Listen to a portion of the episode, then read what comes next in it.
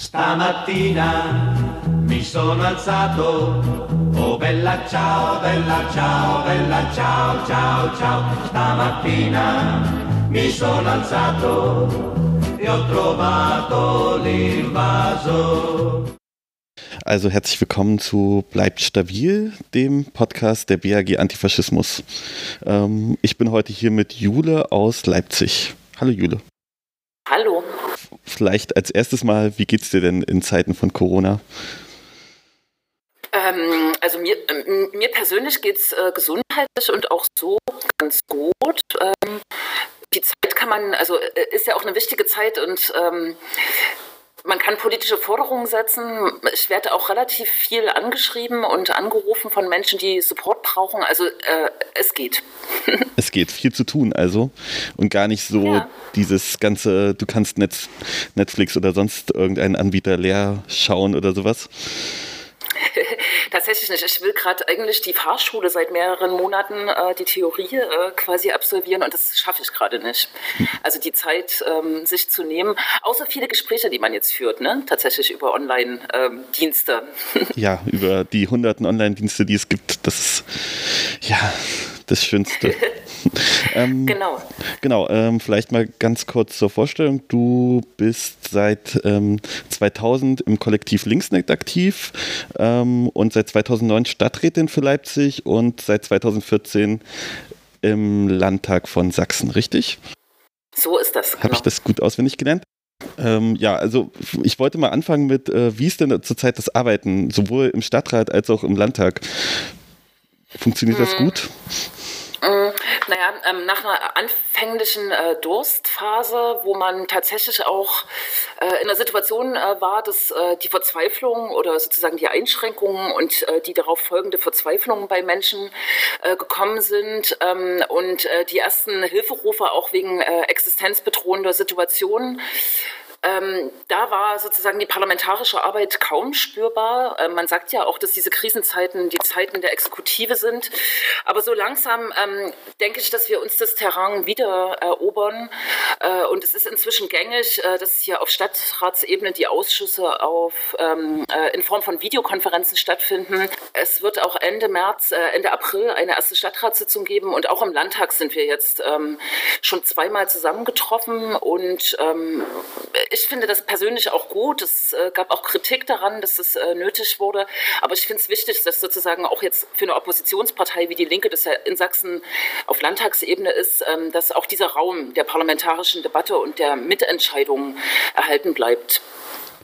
Ähm, was, was ist deiner Meinung nach ähm, die beste Wirkung, die man da als Oppositionskraft ähm, nach außen tragen kann? Weil ich meine, wie du schon sagst, es ist eigentlich die Zeit der Exekutive und das ist ja auch das, was wir in den Umfragen leider sehen.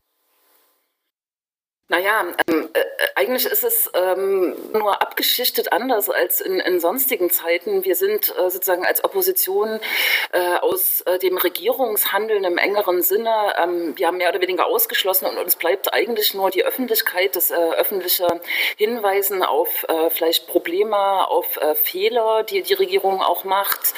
Ähm, jetzt läuft ja alles äh, auf, zumindest auf Landtagsebene so, dass äh, per Rechtsverordnung oder Allgemeinverfügung agiert wird, Einschränkungen vorgenommen äh, werden.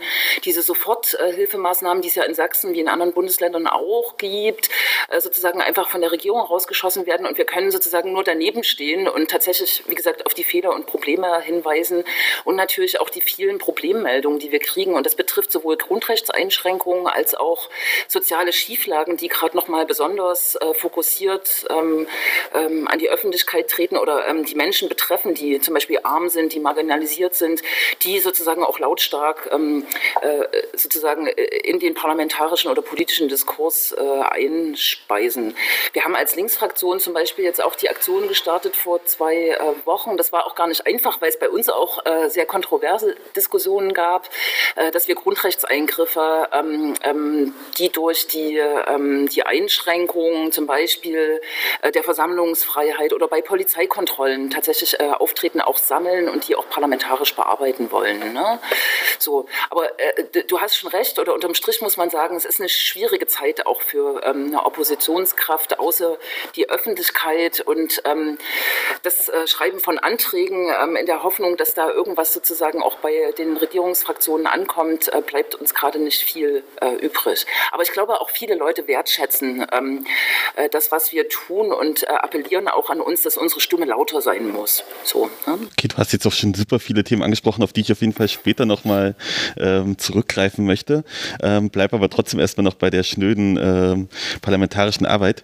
Ähm, ihr habt hier jetzt eigentlich seit noch nicht mal einem Jahr eine neue Regierung sogar wesentlich kürzer, glaube ich, oder? Ähm, Gibt es einen Unterschied zu der alten Regierung, jetzt mal ganz ab von diesem ganzen äh, Sonderfall derzeit? Also hat sich die Regierung ähm, durch die Beteiligung der Grünen deiner Meinung nach ins Positive verändert? Wir hatten da auch so eine böse Frage im, äh, über Twitter bekommen. Ähm, genau, ich will gar nicht direkt auf die Frage eingehen, aber haben die Grünen irgendwas verbessert, deiner Meinung nach? Hm. Also äh, um das zeitlich nochmal einzuordnen, wir hatten im ähm, äh, Ende August äh, die Wahl hier in Sachsen und die äh, Koalition hat sich dann bis äh, zum Jahresende quasi äh, Zeit genommen, ihren Koalitionsvertrag auszuarbeiten und seit 1.1. mehr oder weniger steht diese schwarz-rot-grüne Regierung aus CDU, SPD und Grünen. Ähm, und der Koalitionsvertrag, wie wir ihn quasi vorgefunden haben, der klingt eigentlich ziemlich gut, also auch in den Bereichen, die ich jetzt bearbeite, ähm, Wohnen, äh, Miete, ähm, aber auch äh, die extreme Rechte, also der, der Kampf gegen die extreme Rechte, Kampf gegen äh, Diskriminierung oder Asyl und Migration, ähm, kann man erstmal so ähm, annehmen, was da steht. Aber im tatsächlichen ähm, Agieren, ähm, wie wir das jetzt auch erlebt haben, über die kurze Zeit zumindest, äh, kann man eigentlich sagen, es hat sich nichts geändert. Also die Grünen sind in das, äh, das, das parlamentarische Spiel äh, sofort eingestiegen, was wir sozusagen auch von vorher kennen. Die Regierungsfraktionen blocken alles ab, was äh, aus der Oppositionsecke kommen, kommt und die Grünen machen das äh, mit. Und am, am deutlichsten, ich glaube, darauf kommen wir auch noch, äh, ist es im Bereich ähm, Asyl. Wir haben Anfang des Jahres relativ äh, schnell auch einen Antrag äh, gestellt, dass Sachsen sich auch an der Aufnahme von Kindern und Jugendlichen aus griechischen Lagern beteiligen möge. Und ähm, es war nicht möglich, im Landtag mit SPD und Grünen da sozusagen unisono eine, ein, eine, eine positive Stimmung oder eine Entscheidung ähm, ähm, herbeizuführen. Ne? Und das ist natürlich schon ein Schlag ins Gesicht, auch vielleicht von, von Wählerinnen und Wählern, die sich mit den Grünen in der Regierung irgendwie einen Paradigmenwechsel erhofft, äh, erhofft haben. Und weil ich da besonders äh, den Blick drauf habe, weil das so mein Thema ist, auch in Sachen Abschiebepolitik äh, muss man eher konstatieren, dass ähm, seit der neuen Regierung sich die Abschiebepraxis in Sachsen ähm, verschärft hat. Also Abschiebungen nach Afghanistan betreffen mehr Leute.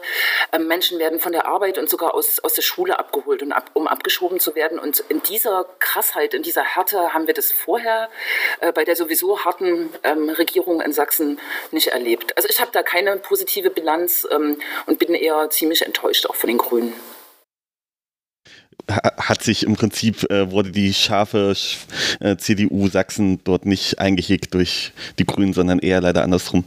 Kann man, glaube ich, dann festhalten. Ähm, Kann man äh, festhalten, ja. Okay.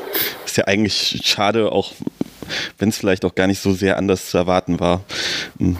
Wäre ja mal spannend gewesen, was passiert wäre, wenn wirklich auch ein progressives Bündnis da entstanden würde. Dann könnte man ja die Kritik wirklich fortführen. So. Ich, ja. Genau. Ähm, ja, wir kommen dann gleich auch zu dem, zu dem Abschiebungs- also nicht zu der Abschiebung, aber zur Politik mit Geflüchteten. Da sind ja derzeit so ein paar besondere Lagen. Zum einen ähm, hat die Bundesregierung sich endlich dazu durchgerungen, wenigstens 50 Menschen aus Moria rauszuholen. Ähm, zum anderen gibt es ähm, derzeit Streit um so verschiedene Lager. Also zum einen ähm, gibt es da ein Lager in Halberstadt, ähm, wo, wo protestiert wird. Äh, zum anderen gibt es gerade sogar einen erlaubten Protest in Bremen zu ähm, dem Lager Lindenstraße. Ähm, wie ist denn da die Situation in Sachsen? Also zum einen, wie viele Menschen nehmt ihr auf Moria auf? Weißt du da schon was? Ähm, nein, also ähm, zu uns ist bisher noch gar nichts durchgedrungen. Ich habe, glaube ich, gehört, dass ähm, die, äh, der Großteil erstmal nach Niedersachsen äh, gebracht werden soll. Ne? Im Ergebnis ähm, der, der Verhandlungen ähm, der Bundeskoalition hatte Sachsen zuletzt gesagt, ähm, dass sie 20 Kinder und Jugendliche aufnehmen. von diesen 1500 oder 600, äh, die äh, die Bundesrepublik aufnehmen wollte. Aber bisher äh, ist da wenig äh, zu hören.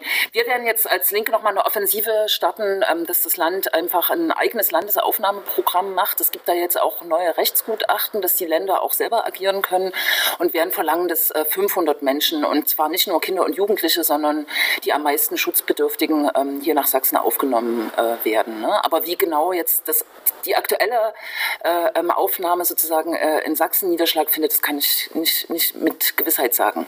Okay, aber das mit dem Gutachten interessiert mich, weil ich ja aus dem rot-rot-grün regierten Bundesland komme. Das heißt, es ist jetzt möglich, am Innenminister vorbei ähm, Leute in das Bundesland hineinzuholen.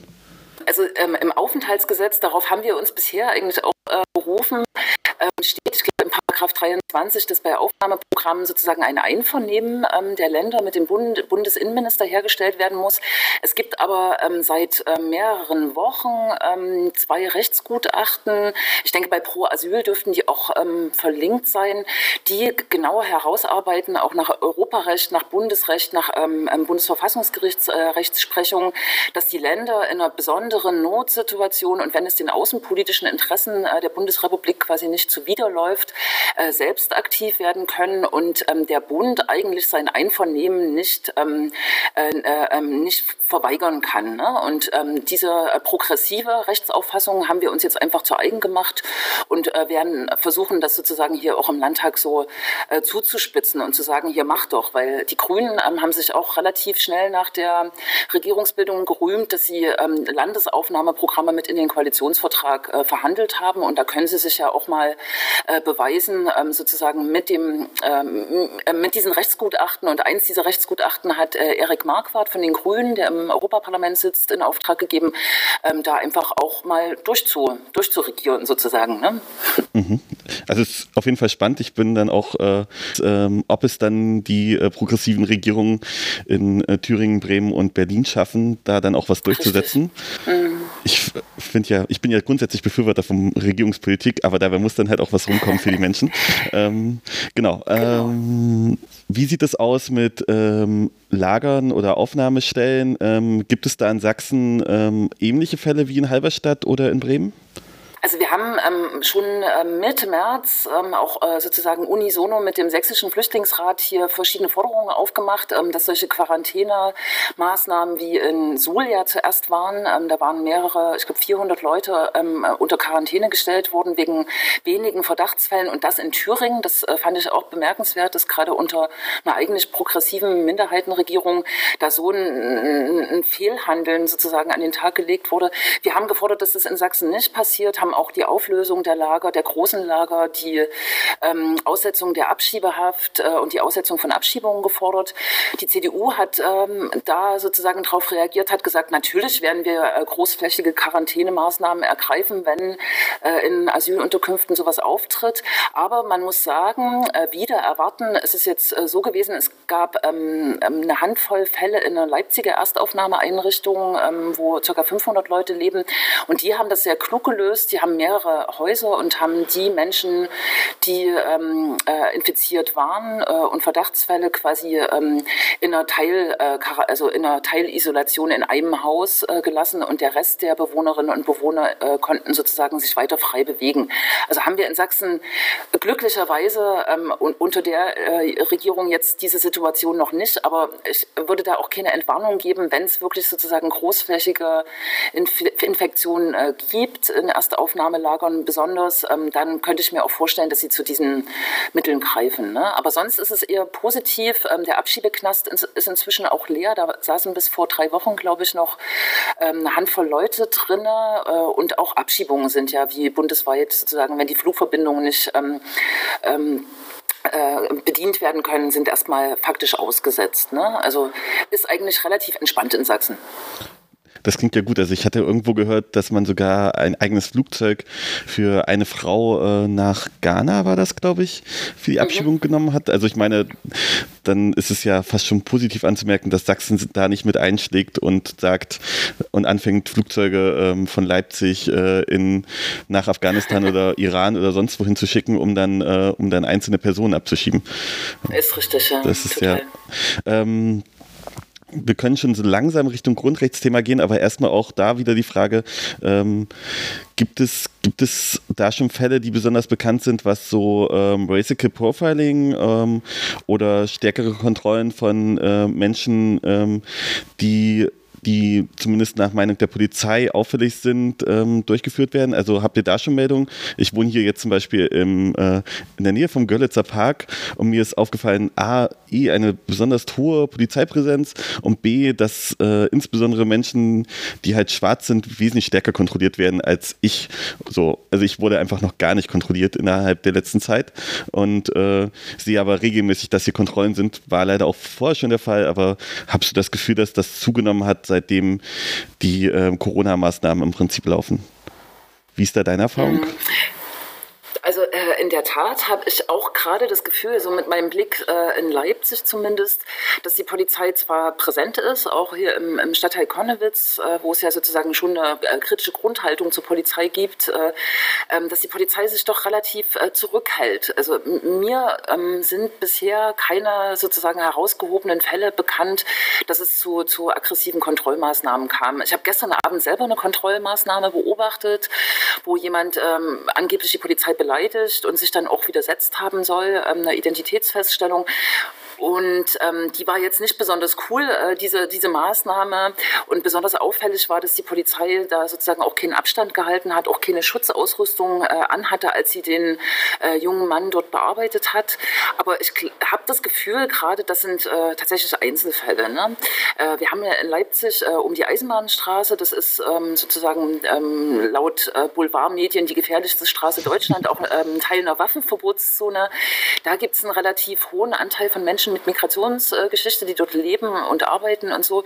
Da gab es äh, wohl vorgestern tatsächlich auch eine kleine Auseinandersetzung in dem ähm, dortigen Stadtteilpark Rabet, ähm, der ähm, ja auch äh, dafür bekannt ist, dass die Polizei da gerne durchstreift. Aber wie ich jetzt nachgelesen habe, äh, haben da Leute Fußball gespielt und haben die Polizei dann mit Eiern beworfen. Und da, daraufhin gab es sozusagen den Einsatz. Aber so unterm Strich kann ich tatsächlich jetzt aus meinem eigenen Blickfeld sagen, es gibt eine wahrnehmbare Zurückhaltung der Polizei. Das äh, ist sehr verwunderlich, aber ich würde immer sagen, das Potenzial für diese Kontrollen ähm, oder für besonders äh, diskriminierende Kontrollen ist gerade ähm, total groß und vielleicht ist auch viel unsichtbar, ne? was man äh, gar nicht so richtig mitnimmt äh, oder wahrnimmt. Ja, das kann ich mir auch gut vorstellen. Also, ähm, dass man nicht unbedingt, äh, dass die Kontrollen nicht dort durchgeführt werden, wo wir das vielleicht wahrnehmen würden, sondern sich dann auch die Stellen sucht, wo man das dann gar nicht äh, wahrnehmen kann, als auf, zumindest als jemand, der da noch einen Blick drauf hat. Oder keine Richtig, Ahnung. Ja. Hm. Dann können wir ja vielleicht schon mal äh, Richtung Grundrechtseinschränkungen auch im Allgemeinen gehen. Ihr habt äh, eine der härteren allgemeinen, äh, oh, verdammt, wie heißt das Wort? Wie, äh, Allgemeinverfügung und dann ist es umgewandelt worden zu einer Rechtsverordnung, genau. Mhm. Genau, also ähm, wie sieht die Lage da in Sachsen im Allgemeinen aus? Kannst du das in kurze Worte zusammenfassen? Ähm, naja, du hast es schon angedeutet, neben Bayern hat Sachsen sozusagen äh, abweichend von den anderen Bundesländern ähm, Ausgangsbeschränkungen ähm, im Kern gewählt äh, und keine ähm, Kontaktverbote, wie das äh, äh, gängig ist, wahrscheinlich auch bei euch in, äh, in Berlin oder in Bremen oder in Hamburg und so weiter. Und das bedeutet, ähm, dass bis Montag, da ändert sich dann die Lage sozusagen, ähm, Menschen ihre Wohnung nicht einfach so verlassen äh, dürfen, durften, durften und dürfen und das nur machen durften ähm, oder dürfen, äh, wenn sie einen sogenannten triftigen Grund äh, vorweisen. Ähm, das kann ein Besuch bei, ähm, bei erkrankten äh, Verwandten sein, der Weg zur Arbeit und so weiter. Also es sind da Ausnahmeregelungen für das Verlassen der Wohnung fixiert worden. Aber prinzipiell war es sozusagen reglementiert, die eigene Wohnung zu verlassen. Jetzt hat die Regierung vor zwei Tagen verkündet, dass sie jetzt auf die Kontaktverbote umschwenken wird.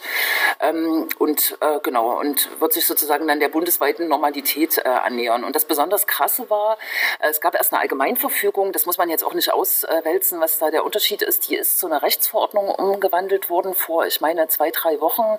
Und da sind auch ziemlich harte Bußgelder quasi für, das, für den Verstoß gegen diese Auflagen äh, verfügt worden. Also das ähm, Verlassen der Wohnung ohne triftigen Grund hätte oder hat äh, oder kostet jetzt noch bis Montag 150 Euro, wenn man ähm, einen Verwandten im, im Altenpflegeheim äh, besuchen will, 500 Euro und wenn Pfleger zum Beispiel einen Verwandten reinlassen, hätte das 1000 Euro äh, gekostet. Also ziemlich hart und ähm, äh, ziemlich übergriffig auch, weil die Polizei ja dann sozusagen auch relativ ähm, rigoros die Bußgelder dann auf der Straße verhängen kann. Ne?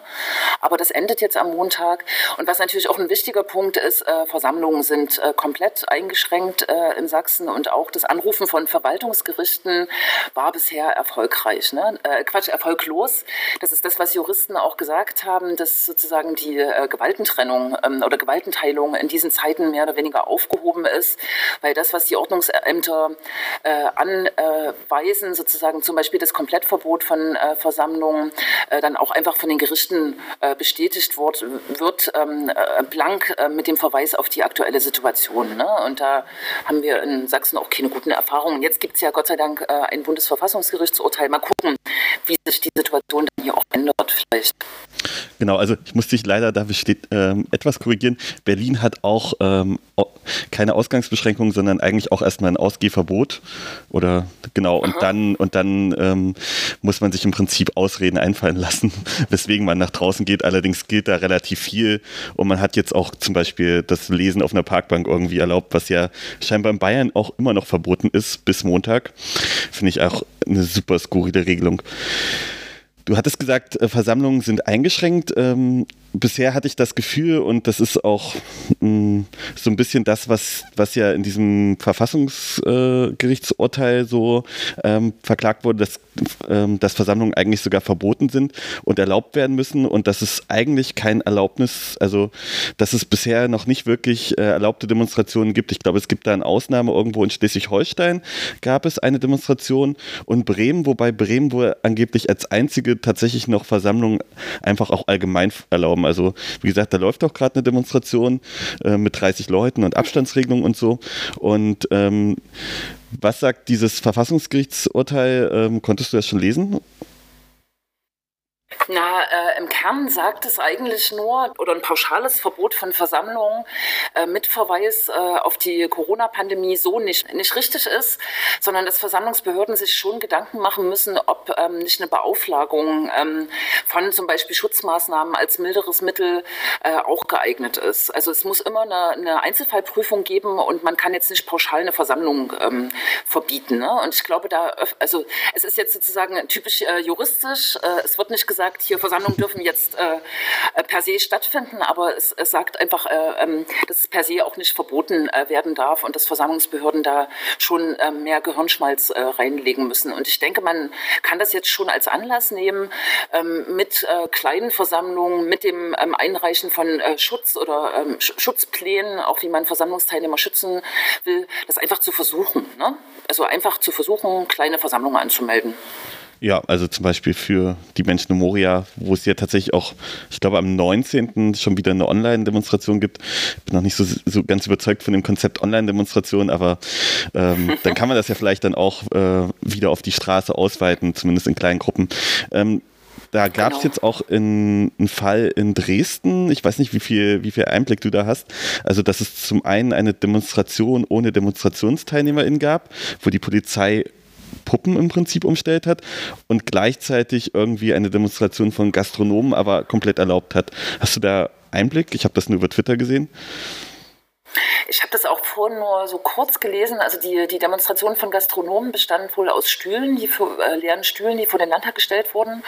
Äh, und die De äh, Demonstration ohne Teilnehmenden, ähm, die war am Montag, glaube ich. Ne? Das ähm, habe ich, hab ich nicht so richtig mitbekommen. Nee. Mhm. Okay, ich auch, ich auch nur so wirklich am Rande und habe gedacht, okay, ich habe nur sehr skurril gesehen, wie da äh, ein Kessel um Puppen gebildet wurde und dachte mir so, also ich fand es halt super absurd und war ein bisschen, naja gut, sächsische Polizei ist halt auch nochmal ganz, ganz besonders. Ähm, ja, das stimmt. Aber ich nehme auf jeden Fall wahr, dass in Dresden ähm, die äh, Menschen einfallsreicher sind und mehr austesten, als ich das gerade von Leipzig behaupten kann. In Leipzig ähm, äh, wird sich relativ stark daran gehalten, ähm, dass man hm, dass man eben nicht demonstrieren darf und wird sich äh, relativ zurückgezogen auf die Transparentaktion oder Schilder im öffentlichen Raum. Aber in Dresden habe ich das Gefühl, da versuchen das Menschen schon ab und an, sich mit einem Transparent irgendwo hinzustellen oder solche ähm, kreativen Sachen äh, auch zu machen. Ne? Da gibt's, also sonst sagt man immer, Leipzig ist sozusagen kreativer und widerständiger, aber im Moment habe ich das Gefühl, dass es eher in Dresden ähm, versucht wird, äh, so die Grenzen auszutesten. Oh, ein großes Lob an Dresden. Dann, ja, in Berlin gibt es auf jeden Fall auch immer mal wieder wieder Demonstrationen, kleinere Sachen, aber ähm, das, das geht hier auch einfach unter. Also das, was mir tatsächlich am meisten auffällt, sind die vielen Transparente in den Straßen. Nun, äh, Kreuzberg und Neukölln sind da natürlich auch noch ein bisschen besonders, dass das äh, da relativ viel ist. Und so viel weiter raus gehe ich ja tatsächlich auch gerade nicht, aber, aber das ist das, was mir am meisten auffällt. Was, ähm, ihr habt ja auch diese Aktion gestartet, dass ihr Grundrechtseinschränkungen im Prinzip sammelt. Ähm, kannst du, hast du da schon einen Überblick oder ähm, was da so ankommt an Grundrechtseinschränkungen? Hm, also der, äh, der Rücklauf, muss ich äh, ehrlich eingestehen, ist nicht besonders groß. Ich weiß nicht, ob das daran liegt, dass es äh, noch nicht genug Menschen ähm, erreicht hat.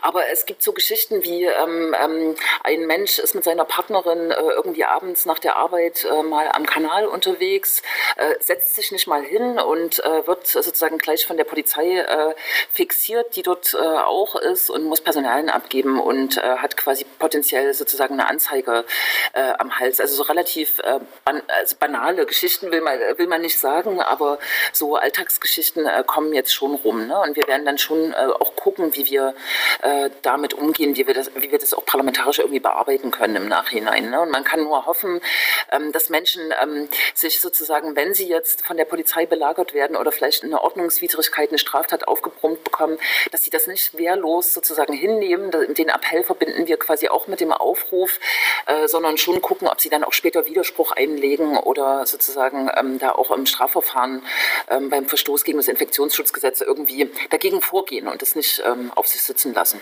So. Mhm. Ähm, du hattest ja auch noch äh, dein zweites, dein zweites größeres Arbeitsgebiet angekündigt, also ähm, vorgestellt, also Soziales. Ähm, was sind da so für Fälle? Also inwieweit sind äh, Menschen, die von Armut betroffen wurden, inwieweit melden die sich bei dir oder bei euch in der Fraktion? Kannst du da was erzählen, mhm. natürlich ohne Namen?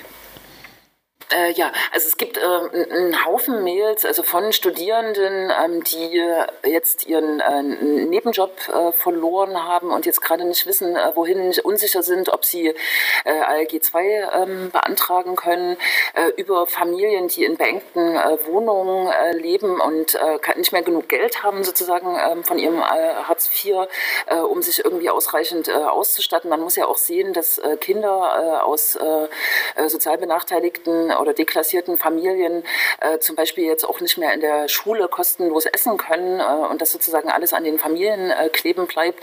Solche Meldungen haben wir und äh, relativ viele Problemmeldungen äh, bekommen wir auch von sowieso in, äh, in der Prekarität leben und arbeitenden Selbstständigen, oft aus dem Kulturbereich, die auch klar formulieren, dass ähm, die Soforthilfeprogramme von Bund und Land ihnen für ihre Existenzsicherung relativ wenig nutzen, weil dort hauptsächlich Betriebsausgaben tatsächlich ähm, refinanziert werden. In Sachsen haben wir auch noch das Problem, dass es eigentlich nur eine Darlehensprogrammförderung gibt. Also eigentlich muss man darauf vorbereitet sein, alles äh, zurückzuzahlen.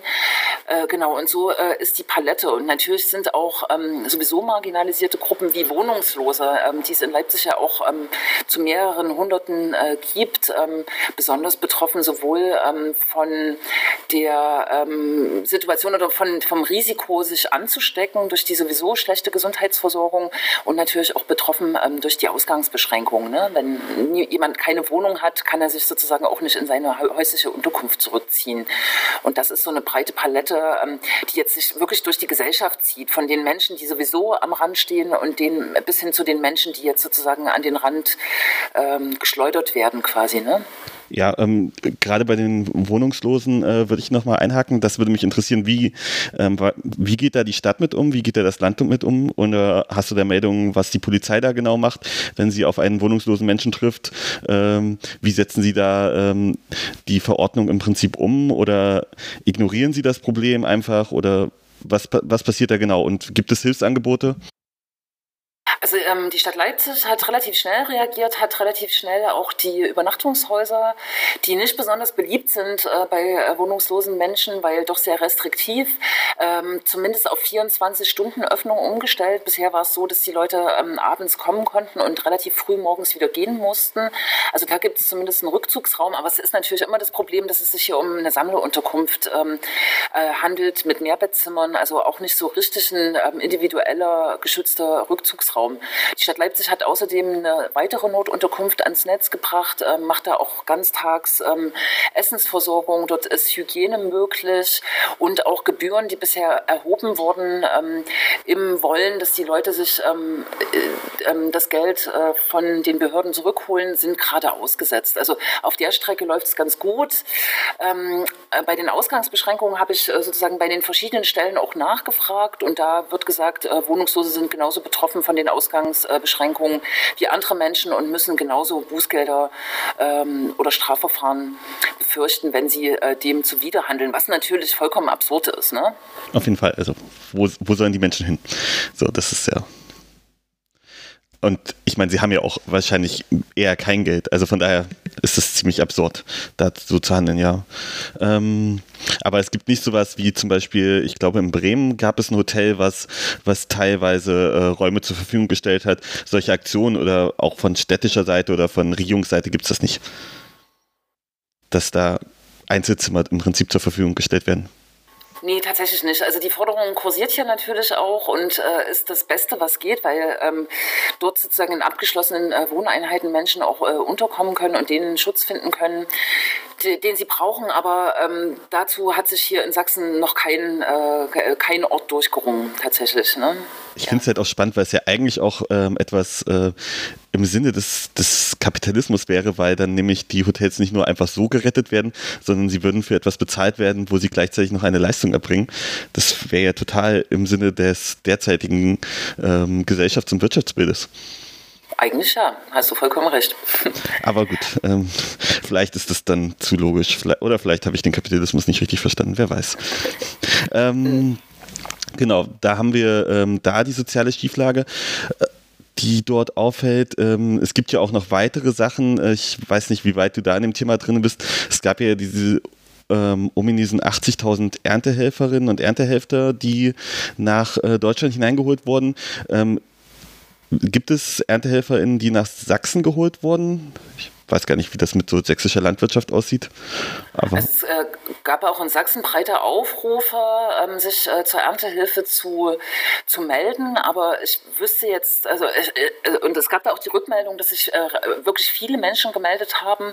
Aber ich habe das Gefühl, dass sich das eher sozusagen hier auf ähm, ähm, Unterstützungsleistungen von Studierenden und äh, anderen äh, Menschen, die gerade Zeit haben, reduziert. Natürlich gab es hier auch die Diskussion, dass man Geflüchteten, die ähm, zum Beispiel Arbeit Arbeitsverbote inne, innehaben, jetzt ermöglicht, sozusagen mit äh, zu helfen. Wo wir natürlich sagen, ähm, das kann nicht sein, dass jetzt sozusagen für die Ernte ähm, kurzzeitig Arbeitsverbote aufgehoben werden. Wenn, muss es sozusagen ähm, eine dauerhafte äh, Aufhebung für die bestimmten Gruppen von Geflüchteten geben, die äh, diesen Arbeitsverboten unterliegen. Mhm. Also, dass man da im Prinzip dann wenigstens das Gesamt macht. Also ich meine, ich finde es halt absurd. Ich weiß nicht, ob dir der Fall irgendwo aus Freiburg bekannt ist, wo jetzt ja sogar schon eine Erntehelferin an Corona gestorben ist. Und eigentlich ist sie dafür gestorben, dass sie Spargel für, ich weiß nicht, den deutschen Mittelstand ausgräbt. Ähm, das ist, ich finde, es ein sehr absurder Fall ist es definitiv. Ne? Und die Entlohnung äh, für Erntehilfe ist ähm, super gering. Und was man da sozusagen vielleicht an ähm, Umfeld, äh, ähm, Unterbringung und so weiter in Kauf nehmen muss, äh, was alles relativ unsicher ist, das ähm, ja, äh, ist kein Aufwand und Nutzen. Ich finde es jetzt zu Recht, äh, äh, wird der Spargel inzwischen sozusagen auch sehr kritisch diskutiert, zum Beispiel auf Twitter. Die Spargelkritische Aktion. Mhm. Genau. ähm, gut, ähm, dann ähm, würde ich jetzt einfach nur noch zum letzten äh, Bereich überwechseln und zwar spielt ja Sachsen auch noch im Bereich Neonazismus äh, und rechten Terror eine besondere Rolle, unter anderem durch den NSU. Und wir hatten ja jetzt ähm, eigentlich innerhalb des letzten Jahres zwei größere Anschläge mit äh, dem Anschlag in Halle, wo ähm, zwei Menschen, nämlich ähm, Jana L. und Kevin S. Äh, ermordet wurden. Und dann gab es den rassistischen Anschlag in Hanau vor neun Wochen, bei dem zehn Menschen ums Leben gekommen sind. Die Namen der Opfer sind wie folgt. Ferhat U, Mercedes K, Sedat G, Gökhan G, Hamza K, Kaloyan V, Philippe Saita, Faid S. und Gabriele R. Ähm, ich finde das wichtig, dass wir auch die Opfer wenigstens hier erwähnen. Wie, wie ist die Situation da in Sachsen? Also insgesamt auch vielleicht seit, ähm, ich sage jetzt mal, seit der neuen Legislatur, ähm, gab es da besondere Vorfälle, weitere Vorfälle und ähm, hat sich da Corona auch auf die ausgewirkt? Also ähm, wurden da, ähm, sind dort weniger Aktivitäten, Demonstrationen ja wahrscheinlich nicht, aber genau, wie geht es da zurzeit aus? Ja, ähm, ich würde meinen, dass äh, Sachsen weiterhin quasi so Hotspot ähm, extrem rechter, rassistischer Aktivitäten äh, ist. Der letzte Großfixpunkt, der auch bundesweit in den Fokus geraten ist, ähm, zu Recht, ähm, war Chemnitz 2018 ähm, und äh, die äh, rechten Mobs, die dort ähm, äh, auf der Straße auch in Reaktion an, auf den Mord an oder an, an die, äh, auf die Tötung von Daniel H. sozusagen marodiert sind und infolgedessen sind ja auch die rassistischen Angriffe Angriffe Bedrohungen, Beleidigungen massiv äh, durch die Decke gegangen. Ähm, wir haben ähm, hier den dritten Weg ähm, in, in Südwestsachsen bis nach Bayern, der ähm, auch ähm, aktiv ist und für den 1. Mai zumindest immer noch eine Demonstration dies, dieses Jahr in Erfurt, also in Thüringen, äh, plant. Äh, und wir haben natürlich Pegida, die ihre Spaziergänge jetzt auch virtuell äh, veranstalten. Und vielleicht äh, äh so generell, äh, also die Bedrohungslage und auch die Zahlen ähm, haben sich nicht verändert oder sind nicht ähm, weniger alarm alarmierend, ähm, äh, als es äh, in den letzten Jahren war. Ähm, meine ähm, Kollegin Kerstin Köditz führt die Statistiken systematisch und hat gerade äh, veröffentlicht, dass es im Jahr 2019 2500 äh, rechte Straftaten gab, bei denen auch 80 Personen laut Polizeiangaben verletzt wurden. Die Opferberatungsstellen sprechen von 226 Angriffen Angriffen im Jahr 2019. Also klare Alarmierung. Ähm, die rechten Aktivitäten jetzt äh, sozusagen im, im, Demonstrationsgeschehen und so weiter sind natürlich mit Corona zurückgegangen. Aber ich denke sozusagen äh, insbesondere die Alltagsdiskriminierung, Propagandadelikte, aber auch ähm, Anfeindungen auf der Straße sind hier in Sachsen, auch in Leipzig äh, weiter präsent. Ne? Und um jetzt noch eins draufzusetzen, für den äh, Montag, ähm, den 20.04., ähm, symbolisches Datum, der Hitlergeburtstag, ähm, hat äh, Pro Chemnitz äh, zusammen mit äh, anderen rechten äh, Netzwerken in Chemnitz tatsächlich auch zu einer Demonstration aufgerufen äh, gegen die Grundrechtseinschränkungen. Aber interessanterweise verweisen sie in ihrem Aufruf auch nicht äh, auf die wichtigen Grundrechte, Religionsfreiheit, Versammlungsfreiheit und so weiter, sondern auf den Widerstandsparagraphen im Grundgesetz. Und das ist sozusagen eine Linie, die wir auch, oder zumindest diese, diese Rufe, die skandiert wurden, Widerstand ähm, in ihrem Sinne, Widerstand gegen ähm, das äh, herrschende System, ähm, das äh, sozusagen ist jetzt der Bogen, der, ich glaube, so von Chemnitz 2018, da hat man diesen Ruf immer zugehört. Bei Pegida-Demonstrationen hört man diesen Ruf immer zu und das soll jetzt am Montag sozusagen auch nochmal kulminieren. Der Widerstand gegen das, was hier gerade der Staat gegen Corona sozusagen äh, aufbietet. Magst du ganz kurz äh, pro Chemnitz einordnen, weil ich bin mir nicht sicher, ob äh, unsere HörerInnen ähm, die, die Kleinstpartei kennen? Ja, Genau, das, äh, wir wurden heute gerade noch mal darauf hingewiesen, dass äh, Pro Chemnitz keine ähm, Partei ist, sondern eine Wählervereinigung, die ähm, im Chemnitzer Stadtrat äh, sitzt. Deren ähm, Fraktionsvorsitzender Martin Kohlmann äh, ist eine wichtige Figur so in, äh, in den äh, rechten Netzwerken in Chemnitz, um Chemnitz bis ins Erzgebirge. Er ist Anwalt, habe ich glaube ich schon gesagt, ne, und war sozusagen auch ähm, im, im Kontext der rechten Mobilisierung in Chemnitz 2018 eigentlich so eine ähm, Schaltfigur sozusagen, was vielleicht äh, äh, Lutz Bachmann für Pegida ist, kann man sagen, ist ähm, Martin Kohlmann ähm, für die äh, rechten Mobilisierung und rechten Netzwerke in äh, Chemnitz und äh, Umgebung. Ne? Genau, eine rassistische, nationalistische ähm, Wählervereinigung ist das, ne? die nochmal äh, vielleicht rechts oder unisono mit der AfD, je nachdem wie die Ausprägung der AfD ist, äh, steht nicht so ein Bindeglied zwischen, ähm, zwischen AfD und, ähm, und den, weiß ich nicht, ein dritter Weg oder, oder NPD oder äh, was haben wir noch? Äh, wie heißen die anderen? Die Rechte oder so, sondern, äh, sondern quasi gleichbedeutend wie die AfD, also Konkurrent zur AfD. Ja, also schon ähm, so äh, neben der AfD, aber man muss sehen, in Chemnitz im Stadtrat sitzt die AfD in relativ großer Stärke, die CDU und äh, Pro Chemnitz. Also da ist das Feld sozusagen äh, offen. Ich glaube, Pro Chemnitz hat eher so eine regionale Bedeutung, ne? während die AfD ja eine bundesweite und europaweite Bedeutung inzwischen hat. Ne? Die ähm, rufen quasi ähm, gegen, äh, gegen die Diktatur auf mit dem Grundgesetz, was wir haben. Was ja auch ein bisschen absurd ist. Also die Begründung äh, finde ich äh, sehr, sehr spannend. Richtig, ja ähm, gibt, es, gibt es schon Aufrufe von ähm, Gru äh, Gruppen aus dem linken Spektrum dagegen zu protestieren oder ist da was bekannt? Ich habe das nicht zur Kenntnis genommen. Die äh, Stadtverwaltung Chemnitz ähm, äh, hadert gerade quasi mit, äh, mit diesem äh, Versammlungsaufruf, ähm, hat die Einschätzung, dass es nicht rechtmäßig ist. Aber wir haben ja sozusagen parallel äh, sozusagen auf die neuen, ähm, die neuen Regularien, die der Freistaat Sachsen oder auch die Städte und äh, Kommunen in Sachsen ähm, ab, ab dem Montag sozusagen rausgeben, wie es da mit der Versammlungsfreiheit steht.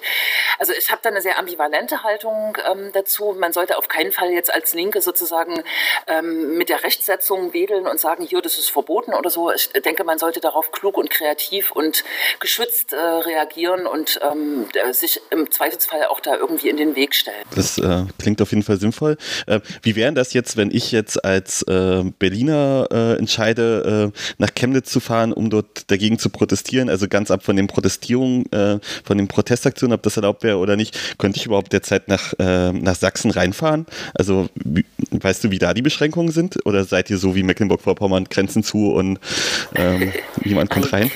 Nein, also ähm, äh, gerade sozusagen ab Montag gelten ja auch in Sachsen andere ähm, äh, Regularien. Die Ausgangsbeschränkungen sind äh, sozusagen dann nicht mehr ähm, ähm Verordnungen, sondern ähm, Kontaktverbote. das heißt, man kann den öffentlichen Raum betreten, kann durch Sachsen äh, fahren und das wird auch für Auswärtige genauso sein. Man sollte darauf achten, dass man Abstand äh, hält und eben auch Schutzmasken trägt, würde ich sagen. Ist ja sowieso ganz hilfreich bei Demonstrationsgeschehen. Ja, aber äh, war es vorher? Also hätte ich, hätte ich äh, letzte Woche ins Elbsandsteingebirge fahren können und, äh, und wandern gehen können? Also äh, als Sachse auf jeden Fall nicht. Also weil ähm, laut den Ausgangsbeschränkungen sozusagen nur die Bewegung und der Sport im, im, äh, in der Nähe der häuslichen Un Unterkunft erlaubt war. Und das hat ähm, auch vor einer Woche ein Gericht äh, sozusagen nochmal präzisiert und hat äh, 15 Kilometer festgelegt. Ähm, Distanzen. Mhm. Okay, aber als Berliner weiß man nicht. Hätte man mal durchklagen müssen wahrscheinlich. Richtig.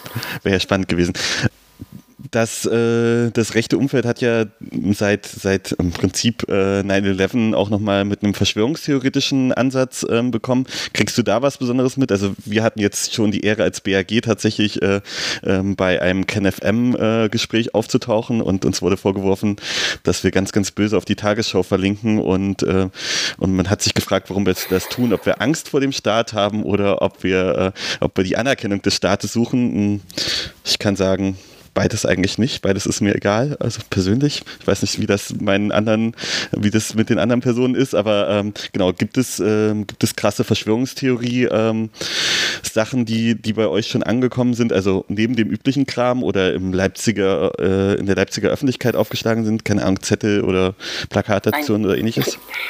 Äh, in, in, der Tat nicht. Also äh, ich verfolge jetzt auch äh, nicht so die, ähm, die äh, unter dem Radar äh, ähm, schwebenden äh, Verschwörungsnetzwerke. Ich gehe ganz stark davon aus, dass es da ganz viel Spins gibt, dass Corona sozusagen ähm, eine Verschwörung ist von, keine Ahnung, da kursieren ja die verschiedensten Sachen, aber so explizite, konzertierte Aktionen habe ich bisher nicht wahrgenommen. Und auch die AfD nehme ich eher wahr, wie sie im Landtag argumentiert, ähm, hat sie eher so eine Linie, Corona jetzt nicht in Frage zu stellen oder die Situation, sondern ähm, macht die üblichen Verrenkungen in Richtung äh, Geflüchteter oder hat sogar bei der letzten Landtagssitzung letzte Woche gesagt, dass dass die Staatsregierung mit ihrer Politik der letzten 20 Jahre an Corona schuld wäre. Das sind natürlich ähm, komische Verrenkungen, genau. Und die Verschwörungsideologien, die gibt es in Sachsen definitiv, äh, aber jetzt äh, sozusagen nicht konzertiert, ähm, äh, so habe ich sie jetzt nicht gefunden. Genau. Also keine Demos wie ich hier in Berlin, wo es eine, eine regelmäßig gibt, für die ich jetzt keine Werbung mache, aber die existiert.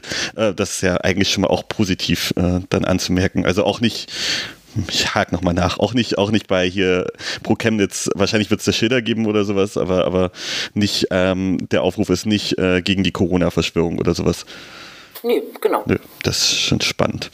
Ähm, gut, äh, dann wäre das, glaube ich, fast noch das. Hatte ich noch irgendwas? Ach ja, ähm, ich hatte noch, mir noch eine letzte Frage aufgeschrieben und zwar ähm, ähm, A, welche Demonstrationen sollte man für das Rest des Jahres äh, in Sachsen vielleicht so auf dem Schirm haben als, als Linke, ähm, sowohl an Gegenprotest als auch, ähm, als auch an eigentlichen Aktionen, ähm, wo natürlich jetzt nicht klar ist, ob die stattfinden oder nicht, aber du hattest schon den 1. Mai erwähnt in Erfurt gegen den dritten Weg. Ähm, sonst noch größere Demonstrationen, auch wenn er vor Thüringen ist. Aber ja, was dir einfallen würde?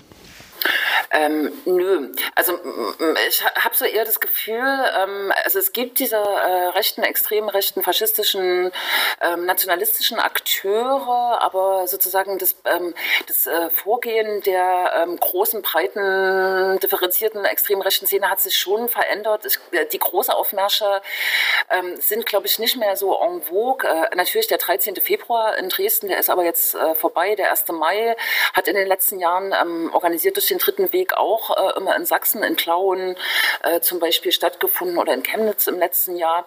Aber so im Demonstrationskalender der Neonazi-Szene ähm, kenne ich jetzt keine relevanten Termine in diesem Jahr.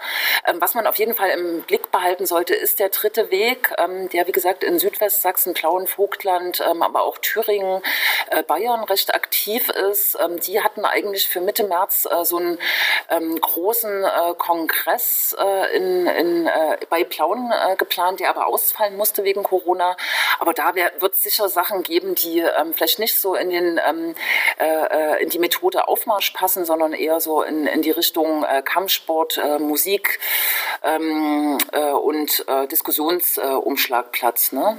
Genau. Mhm. Und ähm, die Orte dafür werden ähm, immer nur sehr kurzfristig oder nur in der Szene bekannt gegeben und äh, ähm, von Antifa-Recherchegruppen im, im besten Fall sozusagen vorher heraus recherchiert. Genau. Okay. Ja, gut. Und äh, linke Demonstrationen, schon irgendwas angekündigt?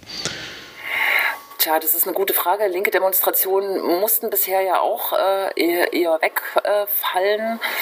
Äh, ähm, ich hoffe, ich denke, und das ist jetzt das Zeitnächste, dass am 1. Mai auch in Leipzig ähm, Aktionen stattfinden, auch unter ähm, den äh, herrschenden Beschränkungen. Aber äh, was ich vielleicht schon in Aussicht stellen kann, im Oktober 2020 ähm, äh, jährt sich zum zehnten Mal der Todestag von Kamal Kilade. Der wurde 2010 hier am Leipziger Hauptbahnhof von zwei Nazis ermordet. Und da soll es äh, wahrscheinlich sozusagen eine ähm, Gedenkdemonstration zehn Jahre äh, geben, um den 24. Oktober 2020. Mhm, okay, das können wir ja auf jeden Fall schon mal mit aufnehmen. Ähm, gut, dann ähm, habe ich jetzt, bleibt mir eigentlich nichts mehr zu sagen, außer äh, hast du noch Dinge, die du unbedingt noch erwähnen willst, was, äh, was relevant und wichtig ist? Oder keine Ahnung, ich hatte überlegt, ob man vielleicht sowas macht wie äh, die Vorstellung einer, äh, einer wichtigen NGO, deiner Meinung nach, gerade die, wo man Spenden für wirbt. Oder weiß ich nicht, hast du noch irgendwas? Ähm, ich glaube, ich bin äh, auch zufrieden. Ähm, wer mir immer am Herzen liegt, ist der Sächsische Flüchtlingsrat. Der ist äh, super umtriebig, äh, was die Unterbringung von Menschen äh, betrifft, was äh, Menschenrechte, Grundrechte von Geflüchteten in, in Sachsen betrifft, was, was Abschiebemonitoring ähm, und Kritik betrifft. Also da kann man ähm, denkenlos hinspenden. Okay, wunderbar. Dann werden wir die natürlich auch verlinken und ähm, ja, dann wünsche ich euch ähm, einen schönen Abend, Tag, wann immer ihr das hört und äh, bleibt stabil und ja, ciao. Gebt uns gerne Rückmeldung, wie ihr dieses Format findet. Tschüssi.